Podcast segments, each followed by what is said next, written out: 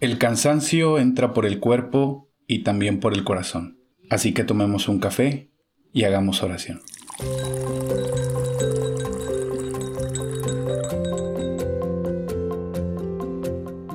Hola, ¿cómo estás? Qué gusto poder saludarte y poder compartir estos minutos contigo. Soy Mauricio y en esta ocasión, a petición de mis amigos montemitas, este cafecito lleva por título Ser herramienta. Y quisiera compartirlo contigo de la siguiente manera.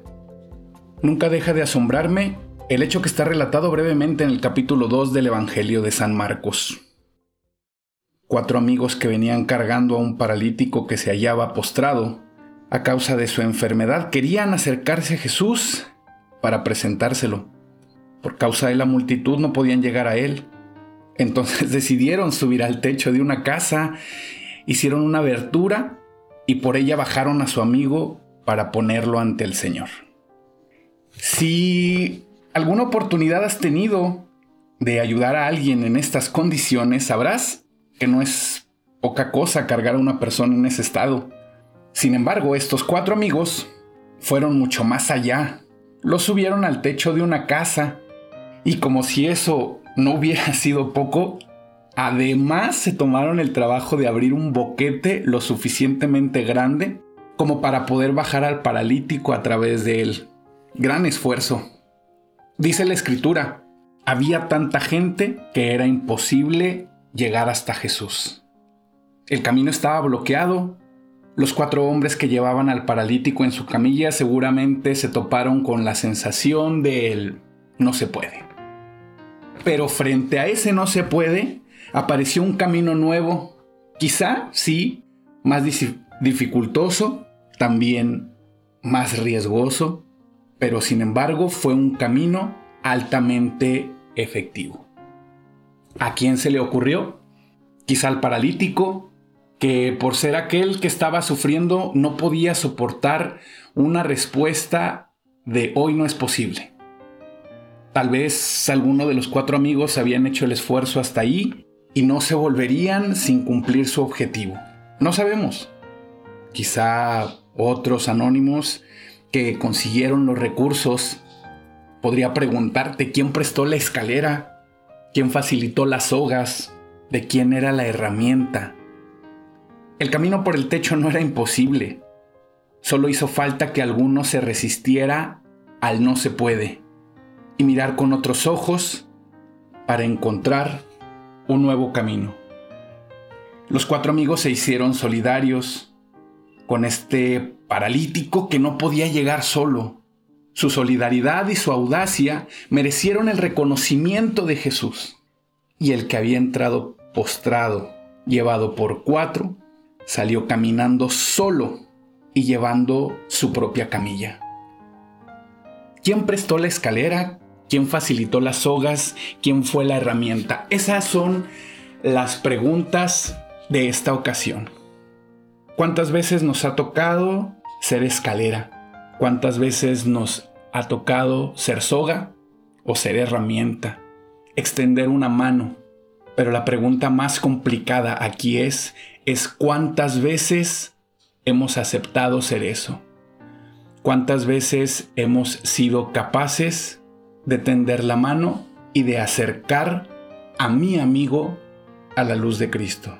¿Cuántas veces hemos sido empáticos con aquellas personas que nos encontramos en el camino y hemos sido facilitadores para acercarlos al camino de Cristo?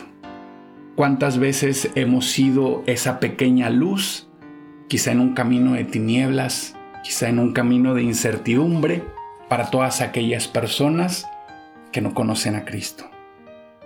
Y más allá de todo lo que podamos decir de este pasaje bíblico, lo común en este episodio son la fe y es el amor. Pues no importó el esfuerzo de cargar con el paralítico, no importó el esfuerzo de romper un techo y tampoco importó subir y bajarlo. Tampoco parece que importó un techo roto para el dueño de la casa de, lo cual ya ni siquiera se habla, ya no se habla del dueño de la casa y de quién reparó también ese boquete. Y es que el amor y la fe no se dicen, se hacen. Y en este mundo hay muchas personas cerca nuestro que han dejado de caminar por esta vida. Y no lo hacen no porque no quieran, no lo hacen porque no pueden, no lo hacen porque están vencidas. Sus almas están quizá demasiado rotas, sus almas están heridas, sus almas están postradas. Y a menos que alguien venga, los cargue y rompa un techo por ellos para llevarlos ante la luz del Señor, nada podrán hacer. Tus pecados son perdonados, le dijo Jesús al paralítico. Suficiente eso es exactamente lo que necesitaba y alguien cerca de ti necesita que rompas un techo por él o ella. No estamos hablando de un hecho literal, claro está, pero aunque esto te parezca extraño, darle una mano a alguien puede ser ese paso de fe y amor a través del cual de Dios te muestre una puerta abierta para comenzar a salir de la situación en la que quizá tú mismo te encuentres. Hoy, más que nunca, nuestra solidaridad exige descubrir caminos nuevos, extravagantes, quizá ridículos para quien mira de afuera. Hoy, igual que ayer, son esos caminos los que hacen que un paralítico se ponga de pie. Y entonces el día de hoy, la invitación que te quiero hacer es ser esa herramienta, es abrir un hoyo en el techo por tus amigos, es ser solidario con los que están a tu lado. Es ser empático con los que están juntito de ti. Sé herramienta, sé esa luz, sé ese amigo y abre caminos para que las personas que se encuentran cerca de ti puedan también recibir la luz de Cristo. Gracias por dejarme compartir estos minutos contigo. Mi nombre es Mauricio y nos encontramos próximamente en otro cafecito espiritual. Dios te bendiga.